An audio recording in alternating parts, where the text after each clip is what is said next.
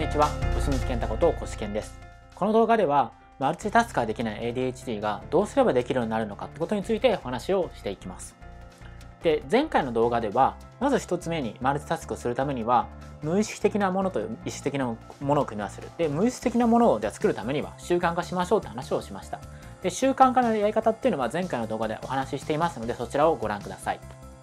で今日はもう一つですねマルチタスクをできるようになる方法ですねをお伝えしようと思います。まあえっと、そもそも、えっと、人間は複数のタスクができないってことを話してると思うんです。だから外側から見たらああの人いろんなことやってるなと思ってもらえるようになるためのことをやっていこうというふうに思います。それはえっとまあ一言で言うとタスクをいろんなタスクありますよね。それを一つにまとめてしまうってことです。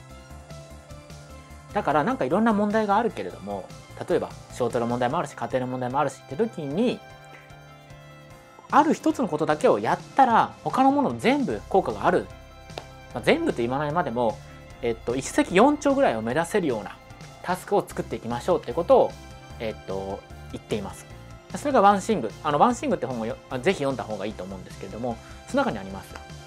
で、一石四鳥を見つける。だから、つまり簡単に言うと、いいアイデアを見つけま、いいアイデアとか、効率がいいタスクを見つけましょうっていうことを言っています。で、ってことは、これって ADHD のアイデアマンの ADHD の発想力がすごい使えるわけです。で、じゃあどうやってやっていくのってことをお話ししていこうと思うんですけれども、まずは、えっと、いろんな課題とか自分の問題お金の問題もあると思いますし、まあ、いろんな問題ありますよねそれをまあ全部書き出すあの書き出せないって言い訳する人いますけど書き出してくださいこれはあのでパワーがある時の方がいいですあの例えばね仕事から帰ってきて疲れてる時には書き出せないと思いますだから朝とかね自分が集中できる時間に書き出してくださいあの書き出せないっていう人はちょっと本当か向いてないと思いますでその時に別にあのなんていうんですか、字が綺麗じゃなくてもいいから、とにかく聞かなくてもいいからガーって書き出すです。書きづらかったら書きやすいペン買ってください。で、とにかく書き出す。で、これはホワイトボードでもいいですし、スケッチブックでもいいですし、とにかく書き出してください。書き出すのも嫌だって、もしも人いたら、書けないって人いたら、まあ、せめて録音でも、録音でも分かりづらい。後からまた書き起こさな起こさなきゃいけないから。だから、書き出してください。とにかく書くこと。書くことがめちゃめちゃ重要です。頭の中で考えてるだけだと、アイディアってあの客観視できないんで、結局あもやもやしてずっと終わるんですだから書き出してくださいとにかく何度も言いますね書き出してくださいで書き出して共通点があると思うんですあこれってここっちとこれこのタスクと一緒に組み合わせられるなとかであとポイントなのがいろんな課題あるんですけれどもその課題って本当に課題なのか見てほしいんです例えば僕だったらですよ僕だったらえっと僕は実は5代続くあの家業は5代続く職人なんで、まあ、継がなきゃいけないっていうのはずっとあったんですけど本当にそれ課題なのかってことなんですよ。あのもしも僕は職人として生きるっていう道もあるかもしれませんけれどもそうではなくて企業講座とかやれば ADHD の人も教えられるしあの職人ということではなくてもっと経営的な面で家業の手伝いができるかもしれないんですね。まあ、こういう形です。こういうこう組み重なってくることです。例えば僕だったら企業コンサルを学べば学ぶほど、結局みんな企業活動やってるんで、その企業活動に活かせるってことなんですよね。で、しかも会社にも行かなくてもいいみたいな。でも問題全部解決したわけです、この時。企業コンサルやるってことだけで。ADH の人も救えるし、家業のやつも経営面から手伝いができるし、会社にも行かなくていいし、で、しかも企業活動を進めていくんだったら、より勉強、自分がね、勉強すればするほど、あの企業活動進んでいきますよね。だって、その、それ学んでやってるんですから。一番いいのは教えることですから。僕もこうやって今アウトプットしてるっていうのいうのも、自分の理解のためにもやってるんです。だからぜひ発信もしてほしいんですけど、まあ、それにもプラスして書き出すってことは重要です。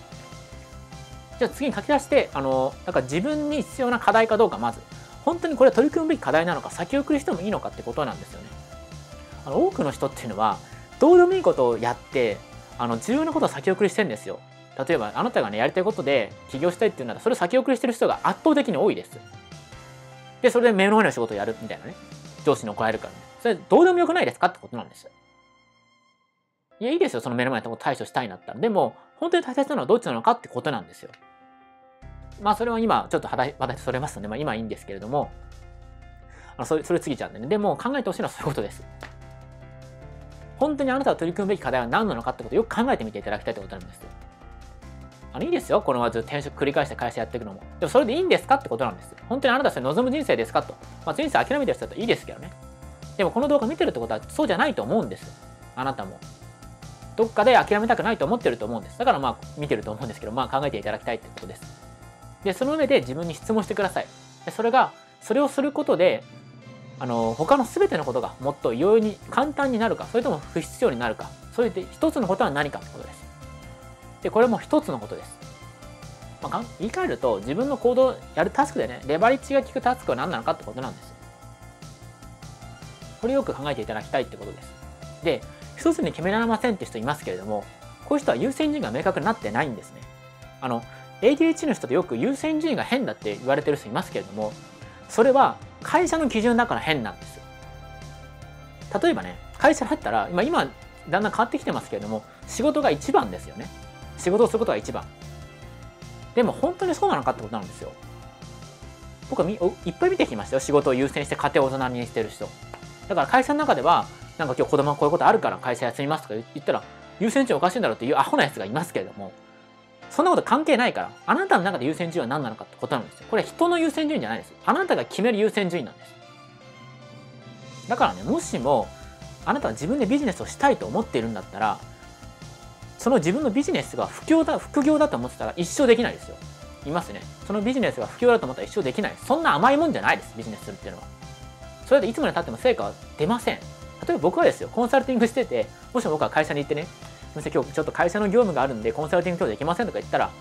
あこの人別にコンサルティング適当なんだなって思いますよね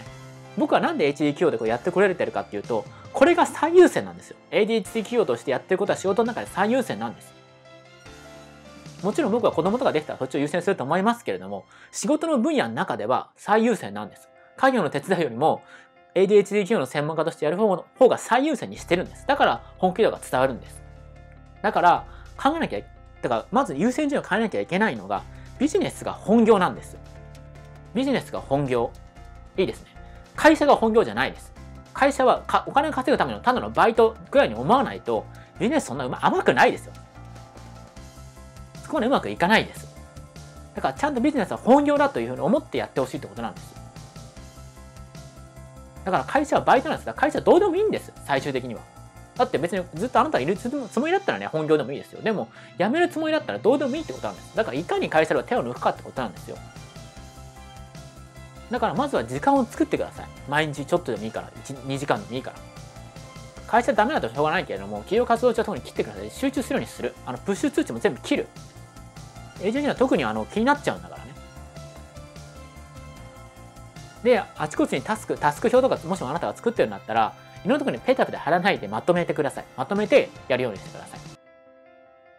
でとにかく、で、一つのタスクにそれで、あの、集中できるような環境を作ってタスクに集中してほしいってことです。そうすれば、あの、一見ね、周りからはすごいいろんなことやってるように見えますけども、自分は一つのタスクに集中してるだけだと。でその時間を確保してください。で自分はもうこれしかできませんからと。まあ、いうのもありだと思います。それを受け入れられないんだったら会社辞めた方がいいと思います。そういう会社はね。ってことでした。なので、え今日も最後にまとめていきますと、ADH がマルチタスクできるようになるためには、まず一つ目には、えっと、習慣化して無意識にできるタスクを増やしていくっていうこと。そしてもう一つが今日お話しした、いろんなタスクの中から共通するものを見つけて、一つのタスクにまとめてしまうってことです。いろんなことに波及できるようなタスクにまとめてしまうってことです。ってことでまとめますと、えっと、マルチタスクをできてるように見せるためには、一つのタスクを自分で作って、それに集中して、没頭してやっていくってことですね。これ非常に重要なんです。あこれ ADS の才能が使えるわけです。でも、それまでの準備没頭するための準備が必要なんですよ。没頭するための準備。それをぜひやってほしいってことです。で準備の仕方は今日お話ししましたので、それをぜひやってみてください。えということで、ADHD が、まあ、マルチタスクができない ADHD が、えー、どうやって仕事ができるようになるのかってことをですね、その正しい方法と順番をお伝えしました。ご清水んなことをご試験でした。今、期間限定で無料ウェブセミナー、生きづらかった ADHD の僕が人生を楽しめるようになった方法を公開しています。詳しくは下の詳細欄をクリックしてください。